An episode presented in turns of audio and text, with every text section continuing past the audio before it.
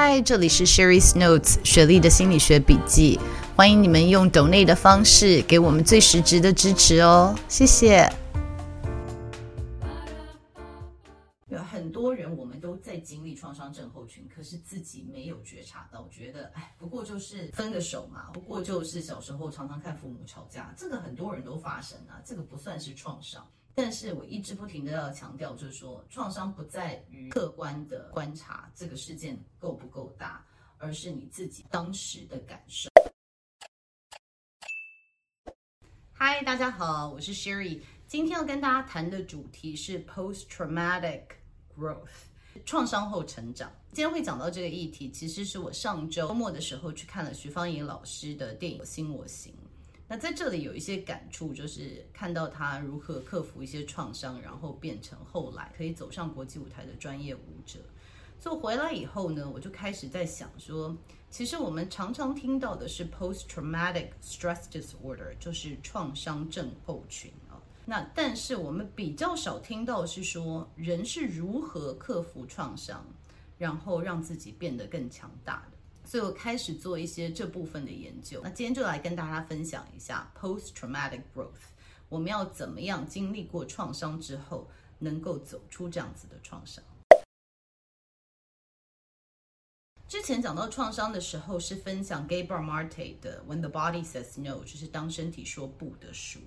那今天要谈到的是另外一位作家，也是非常知名的，就是他写的书叫做《The Body Keeps the Score》。那中文翻译成“心灵的伤，身体会记住”。那这个是 Bessel van der Kolk 写的书啊。那他也是一个心理学家，他也是一位非常知名的作者。那他其实在讲，他所定位的创伤，就是说，就创伤是发生一某件事情，或者是长期我们在生活的状态中，让我们觉得我们在这个身体里面不安全了。所以，创伤也许是一个事件。也许是长期以来的精神的虐待，或者是强烈的不安全感，所以这很难用客观的方式去讲说哪一个事件算或不算是创伤，因为要看这个人当时的心灵，他是能不能抵抗这样子的压力的。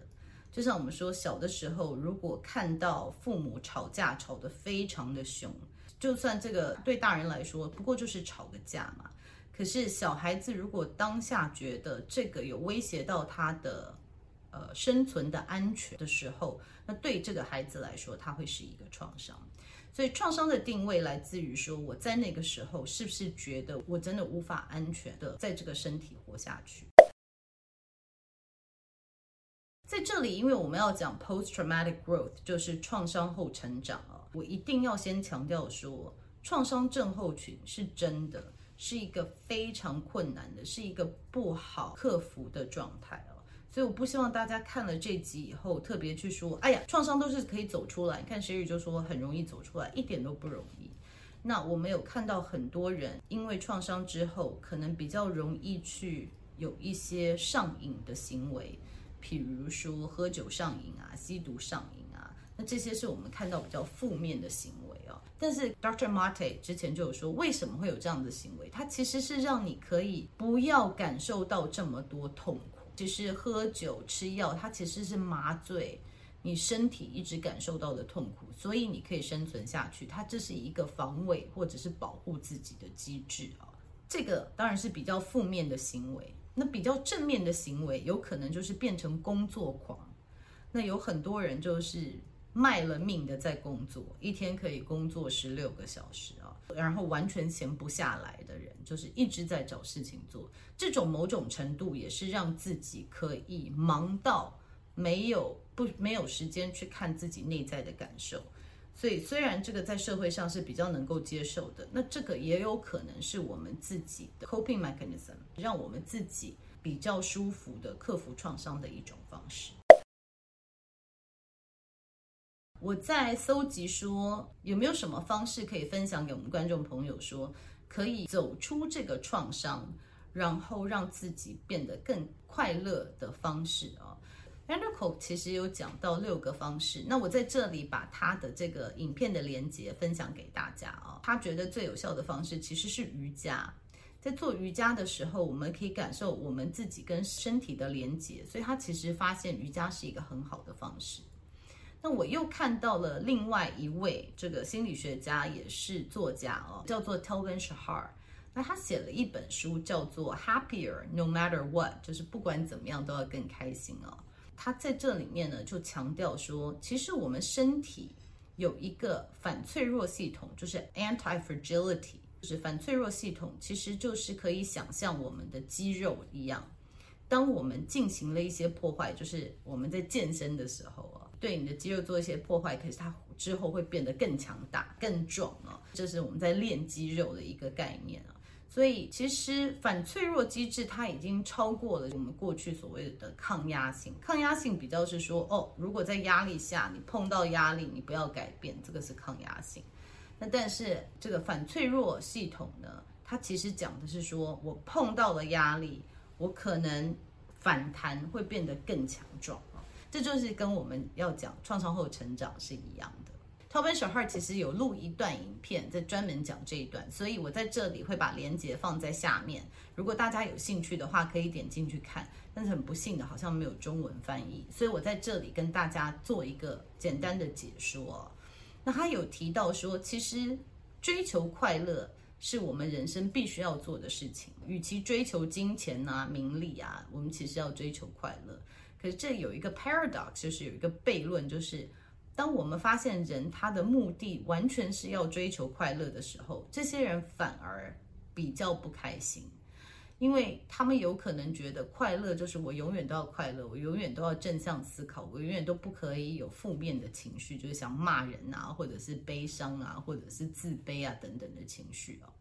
他说，其实这个是不正确的。我们要追求快乐，其实就像我们要追求阳光一样，就是我们不能直接用眼睛看阳光，因为直接用眼睛看太阳，就眼睛会瞎掉嘛。但是我们在追求这个阳光的温暖，我们可以用被动的方式去追求啊。所以他在这里就分享了一个 The Spire Model，就是一个用 Spire 拼出来的一个进行方式。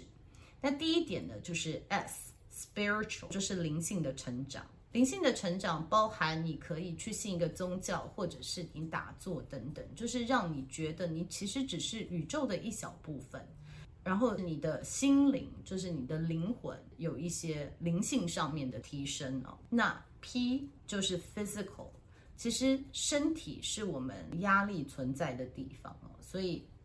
压力其实是我们的沉默的杀手，就 silent killer。我们的头痛啊、腰酸背痛啊，其实有些病痛都是来自于我们给自己的压力哦。不一定是外在的环境，那所以呢，我们需要多跟自己的身体做连接，把自己的身体锻炼好。因为当你如果全身都是病痛，你是不太可能会开心起来的。透过身体的运动，其实也可以排解一些情绪，因为我们知道在运动的时候，我们的脑会分泌一些快乐的荷尔蒙嘛。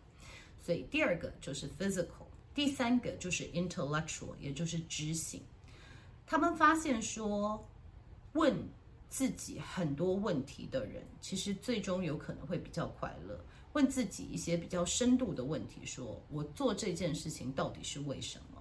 我为什么这么在意这件事情？我为什么会做出这样子的反应？等等，就是用批判性的思考跟自己对话，这样子是在头脑上面，在知性上面，让自己真的有去想一些比较深层的问题啊。这个也是让我们追求快乐的一个策略。那再来就是 R，relational，也就是关系。关系呢，Tal Ben-Shahar 有发现说，其实关系是最能够让我们看到未来我们人是不是快乐的。就是如果你在关系里面，关系处理得好，其实是最容易让你快乐的。所以为什么我的频道里面常常会教人家说，你要怎么面对不同的人啊？你要怎么样经营每一项关系？因为我们当关系不好的时候，我们很容易就说去吵架，或者是直接说啊，那就算了，就走了，这段关系就断了。所以我们要怎么样来经营关系，然后让这个关系是正面的？就说我上一集录的 gaslighting、煤气灯效应、情绪勒索，它其实都是负面的关系。那我们怎么样可以让关系是变成有支持的，可以让推动大家成长的？这个也是可以让自己更快乐的另外一个策略。那最后是一，就是 emotional，emotional 是情感上面、情绪上面的提升。也就是说，我们碰到不好的事情，真的有可能就是悲伤、愤怒，很多的负面情绪会出来。但是不要忘了，看到人生中还是有让我们值得感恩的事情。所以 gratitude 就是心存感激，其实是我们可以找到快乐的一个很重要的点哦。就是不管发生了多少事情，那总是有一些好的事情发生，可以让你活下来。我记得上一个影片就是煤气灯效应那一集，有一个人留言说，他其实从小的生长环境非常复杂，然后那个家庭其实常常欺负他们，但是他现在已经走出来了，回头看他对那个家庭还是有些感激的，因为不管那个家庭是怎么样，没有给他情绪上面的支持，或者有情绪上面的打压。但是不管怎么样，那个家庭还是养活了他，还是提供了他温饱。那我觉得他写这段话，就让我觉得说，这是一个有感恩的人，所以他可以走出来，他有比较正向的心态，就说那些过去人家对他的压榨，其实是让他现在变得更坚强。然后他对那些人还是有心存感激的，所以这个真的是不容易做。但是我觉得心存感恩也是追求快乐一个很重要的元最后分享一下，就是许芳宜老师的电影里面哦，其实就是看到他有这个坚韧的耐力跟毅力哦，就自己非常有纪律，然后自己，所以我觉得看许芳宜老师有一个很重要的点，就是他可以怎么样化悲愤为力量啊，就是真的透过这些所谓的创伤或者是不好的发生。把它转换成艺术的能量，所以我其实也写了一篇文章放在我的粉砖上面，就是说，如果他当初没有他的父母百分之百完全支持他出国去学跳舞，或者是他在纽约其实过得非常的幸福，一点都没有这种悲伤或者受到任何种族歧视，今天的他还可以成为这么伟大，可以站上国际舞台的舞者吗？其实我真的觉得。好像有一些难，所以他如何因为这些逆境而变成了他的养分，是很值得我们学习的。那今天录这一集，并不是想要告诉大家说，哦，克服创伤是很容易的，你只要照着 Spir 去做，或者做做瑜伽就好了。其实今天录这一集，我觉得最大的目的是让大家看到，说我是否是在经历创伤症候群。有很多人，我们都在经历创伤症候群，可是自己没有觉察到，觉得哎，不过就是分个手嘛，或者是不过就是小时候常常看父母吵架，这个很多人都发生啊，这个不算是创伤。但是我一直不停的要强调，就是说创伤不在于客观的观察这个事件够不够大，而是你自己当时的感受。